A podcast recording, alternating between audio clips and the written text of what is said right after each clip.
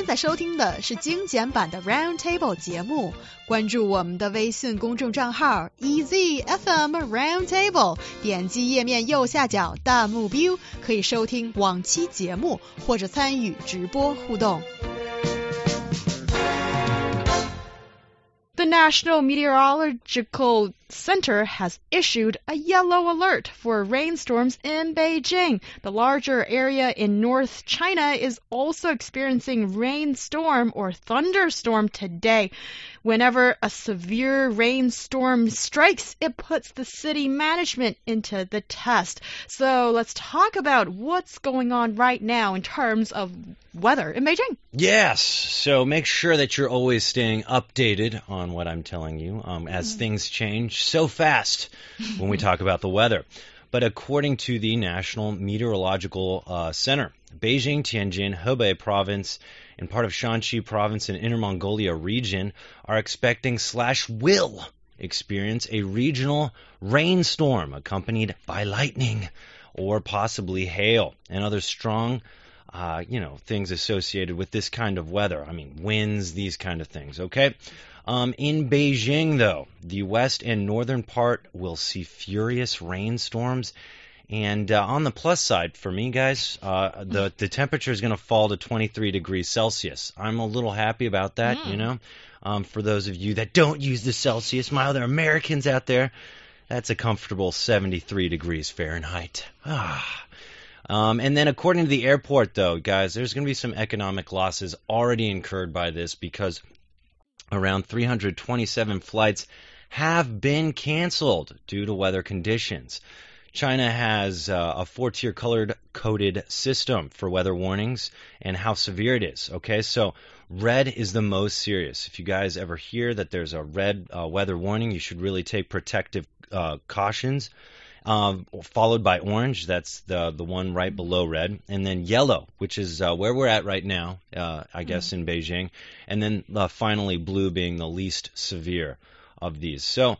Um, you know, as I understand, Beijing has had a history of, uh, you know, at least one very bad storm. So I think uh, now when these kind of things happen, uh, you know, people try to prepare for it as much as possible. Yeah. Yeah, for yeah. sure. And also, I think last night we already got an alert that was blue, and mm-hmm. lots of us, and you can see it in your uh, WeChat friend circle or moments I'm sure you have that people were all getting ready. And on the one hand, you're panicking a little bit. On the other hand, you're a little excited too because yeah. you know bad yeah. weather is going to strike. But last night, I think uh, not they've that been bad. they've been treating us pretty well in Beijing. Yeah. So, uh, but this morning we've seen there's the upgrade of the yeah. alert. I also heard from the weather report that maybe the lightning and the thunders will come at the late afternoon or the midnight. Yeah, today. Yeah, so I think now everybody is getting ready for that. And also, I think last night there was a, uh, and also this morning there were blanket messages that were sent out by the municipality to your smartphone yeah. to mm. alert you of the situation. And I. I think I got one of those. I couldn't yeah. read it. I couldn't read it, but I was like, all right, cool. yeah, so basically it, it says that there is this severe weather that we're anticipating, and please stay indoors if possible. If not, take public transportation yeah. and mm. try not to drive I do car. all those things anyways, so I guess I'm good, right? Mm. But uh, yes, I think a nice reminder is, guys, if you have a car, if you're driving, uh, make sure you take uh, maybe take the subway, you know, instead of uh, things like cars or buses. Um, you know, because if there is some kind of waterlogging, which a lot happens a lot mm. in big cities, very developed cities, um, you know, this this this could be the difference between life and death, and we'll kind of talk about that maybe as it pertains to uh, you know storms and how it's affected Beijing in the past. But uh, to kind of give you a, a kind of a, a, a, paint a picture here of how mm. rainstorms can really affect a city is, uh, you know, more than, uh, according to the National Development and Reform Commission, more than 80% of the total economic output is produced in a city. So you're having economic output that is in the city, right? So waterlogging, things like this could really have economic losses. Not just that, you could have. Uh, personal losses, these even being people in some cases, because more than 50% of the population that is, I guess, maybe working in the city also live in the city. And that population is expected to rise gradually to 70%. So I think uh, one of the things that's being done, because uh, I think China's, you know, preparing for this kind of uh, maybe waterlogging scenario in a lot of big mega cities where we're seeing a lot of development, mm. and that is uh, sponge cities. So, to tell you what the sponge city concept is, it's a type of city that does not act like an impermeable system, uh, not allowing uh, any water to filter through the ground, but it acts more like a sponge, actually absorbs the rainwater, which is then naturally filtered by the soil and allowed to reach into, uh, I guess, urban aquifers. Anyways, eventually this water can be treated and used as the city water supply. So, as I understand too, by 2020, 20% of the cities in the country will be sponge cities. Uh, by 2030, 80% of the cities in China will be sponge cities. But until the, those times, you know, I think it's important that we make sure at, on an individual basis, of course, that we're prepared. Yeah, know? that's a very good point. And also, I think the biggest problem that is foreseeable for yeah. Chinese cities uh, during uh, rainstorms, according to uh, history, recent history, is that there's often going to be this waterlogging problem or uh, flooding to some extent mm -hmm. inside yeah. the cities. So, Huangshan, do you think that the sponge city concept is a good solution to help? I think it's a, such a good solution because in a past experience, we can see the waterlogging has caused some accidents. Some people, some car even trapped in the water and they drowned or something. And I think it's a good way, but it takes time. We have to wait. Yeah. Yeah. I, you know, looking, I was thinking about this too because as I was reading and, and doing the research here, I thought and I remembered we talked on a previous roundtable about this problem that I remember we, we discussed. It was uh, basically Beijing, uh, according to a 2016 article uh, from the Independent, is where I got it, but I, I, guess it was in other places. This information that said in 2016, an article said that Beijing was seek, sinking at a rate of 11 cm a year. I believe that's four wow. inches. So at that rate, that's pretty severe. So you can imagine that that means there's areas of the city which maybe have are, are deeper, you know, mm. and in which case water on some level, if it's a massive amount of water, will get to these areas. And in which case, my first uh, my first thought was these areas specifically, maybe the ones that are more developed in certain areas and have sunk more, maybe mm. possibly uh, they need a, make sure people are looking at these areas more and targeting these areas, making sure that water's getting out as soon as it's coming in, because the deepest point is where that water is going to go, right? And if there's a lot of water, there's going to be a lot of water at that deep point to protect those people. And then also, you know, as I was reading the article, they speculate that this could be because of wells under Beijing possibly, you know, being used, water underground, that is, being mm-hmm. used. And so, in which case, the city sinks, right? Um, but as I understand too, with this sponge system, maybe that's a good way to fix that problem, to replenish those wells. As I understand, this could be a solution. So, um, but until that time, when Beijing becomes, I guess, a complete sponge uh, city. As I understand, Tongzhou district right now is under construction uh, to be a sponge city to meet those guidelines. But until then, I, I just think it's important too that if there's particularly areas of Beijing that might be a little bit uh, deeper, uh, sunk a little bit deeper, that we keep an eye on them. Make sure the infrastructure is strong there so that flooding doesn't specifically just happen, you know, there. Yeah, that's an interesting area that Ryan you've pointed us at, and I think this uh, sponge city concept is actually very relevant in order to try to ease or solve the problem of um, a shortage of water in, yeah. in Beijing and mm. in a mm-hmm. lot of Chinese cities. I think we're seeing similar situation. That is, there's fast development, a lot of construction is going on, and when these mega cities or cities grow, um, more people are flooding into the cities and need to drink water. How do you mm. and use water? How mm. do you mm-hmm. do that? Um, more often than not, it is getting water from this uh, initial area where you're living at and and that's the problem we see in Beijing. That is so much water is taking pumping out of the earth where we are at right now. And when water's been taken out, what is there to replenish? Right. And if it is nothing else, then yes, the city goes down a little bit, and that is an issue. But with the sponge city concept, I think it, in theory it works really well. That is managing uh, water in an ecological and sensible way. That is replenishing the underground water and also making water that, such as rainwater, drinkable in the future. And it's about filling the reservoirs, the ponds, Right, right. and all those things. And I think um, as in Beijing and a large part of uh, the northern part of China, actually we have seen very little rain for this year. So this is good news to some extent that we're getting rain, but we don't know exactly how much we're getting, and that is the part that um, is getting on the nerves of some right, people. and and also scaring some people because of history. Okay, so a heavy rainstorm hit Beijing on July 21st, 2012, leaving 16,000 square kilometers uh, and 1.9 million people affected by this disaster. That's quite a bit. And on July 22nd, even, I guess the bodies of 37 victims were found. Um, some weren't found. Uh, altogether, 70 people died in that heavy rainstorm. Since then, the city administration has been reinforcing flood prevention infrastructure and early warning systems like we had previously just talked about to avoid this tragedy. But you know, I remember specifically uh, to paint a picture because I think a lot of people just see rain and they think, oh, that's not so bad, right? But the thing is, uh, I think unless you live in some of these areas where rain can really be bad, you don't know how powerful it is. And I even have uh, I have a little story, if I will tell it here.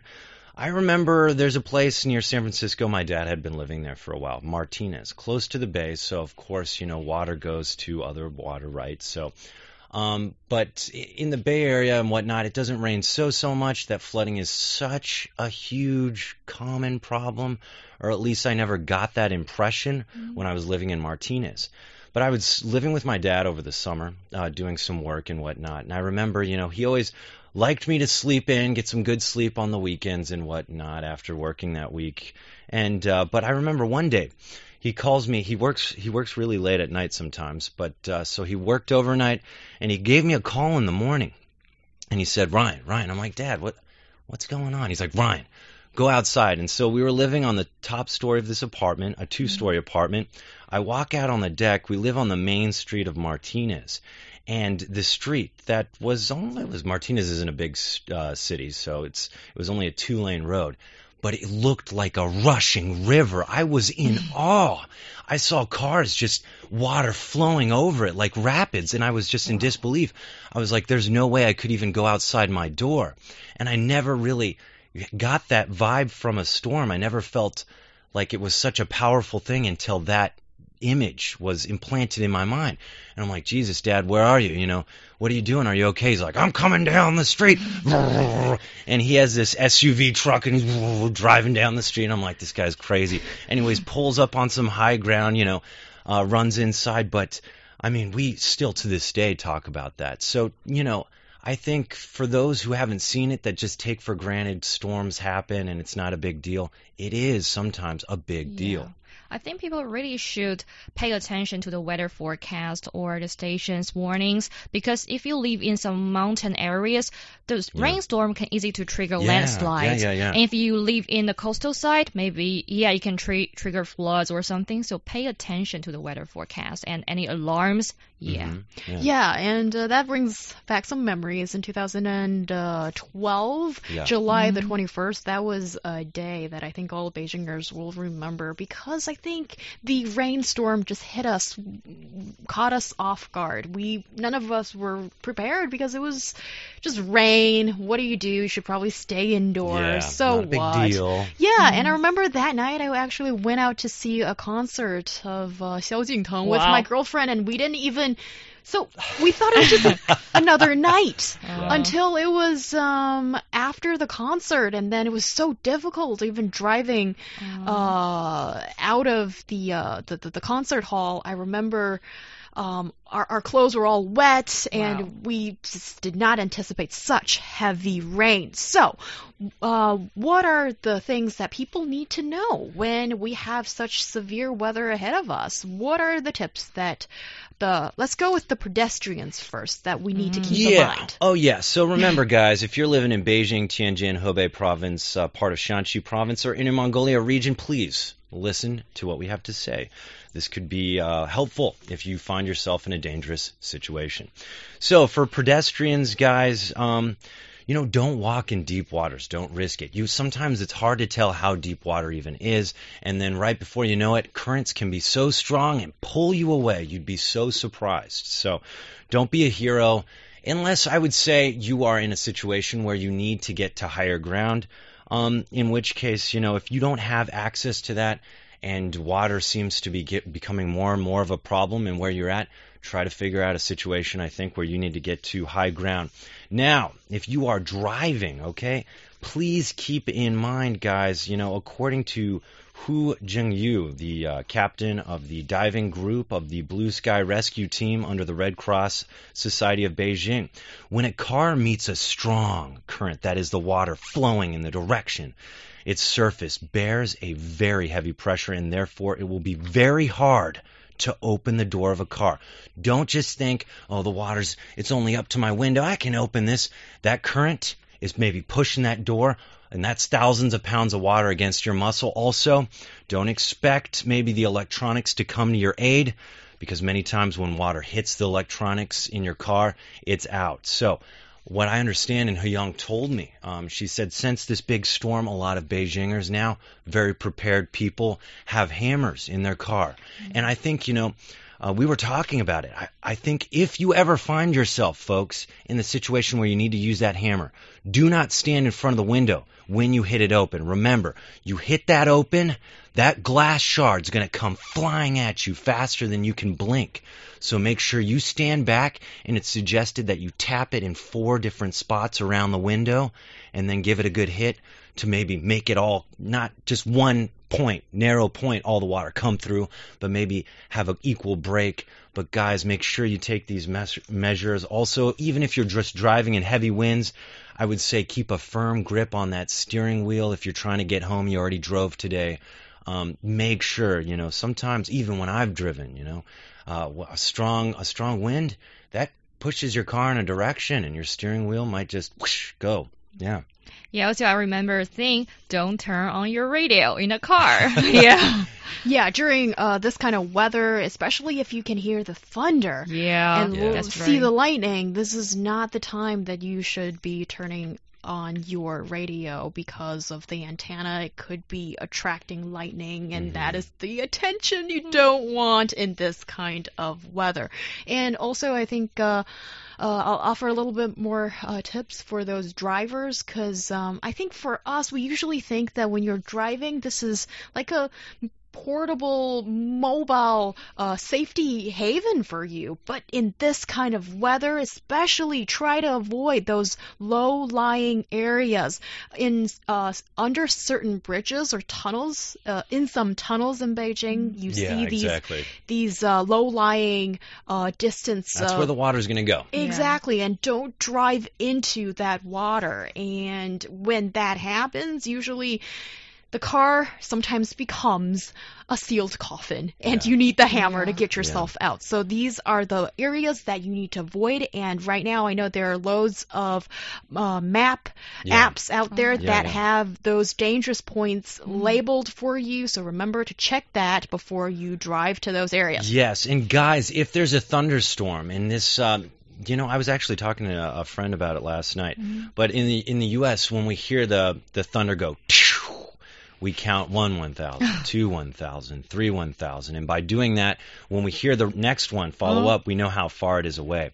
But uh, regardless, if you start hearing thunder. Uh, you know, lightning's uh, that's caused by lightning, right? So don't stand under trees. Often, uh, I understand that lightning hits tall points, and so trees are one of those tall points, and they're wet, right? Conductors, also metal, right? Lightning, electricity is very conductive with metal, so stay away from these kind of uh, places. You know, I think uh, these these steps, if you ever find yourself in a dangerous situation, though you don't expect it, you'll be happy you knew it. So take care of yourself out there, guys. It's raining. It's raining a lot. Cats and dogs. Yeah. Yeah, when mentioning the lightning and thunders, I also want to add one more suggestion for the pedestrians. Because if you just walk on the street and you hear the thunders, I remember one thing I learned from the primary school. Just stay away from the trees. Don't find it at a shelter. Because the tree, you may be struck as well as injured by the tree. Mm-hmm. Yeah.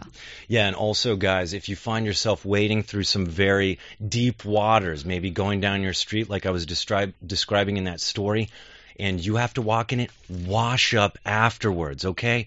Because this water is far from clean. I'm talking sewage, all this different stuff uh, could have gotten in that water. So um, I know, especially in disasters like hurricanes in the U.S., you know, right away we're trying to get antibiotics to these people because sometimes, you know, infectious diseases can spread in this kind of uh, condition. So be careful, folks. Stay inside and enjoy the nice sound of pitter patter. Yes. Oh, that sounds actually little I like bit it. I like that. Yeah. Yes, and I think when everybody is warned, when this Yeah. doesn't caught you off guard, then I'm sure you will be prepared. Yes. And I know for a fact that the firemen and police officers are Yeah. all out today. Today is one of the days that uh, everybody's trying to be prepared and equipped with all the necessary knowledge, as we've uh, told you so- about, yeah. most of it. Yes.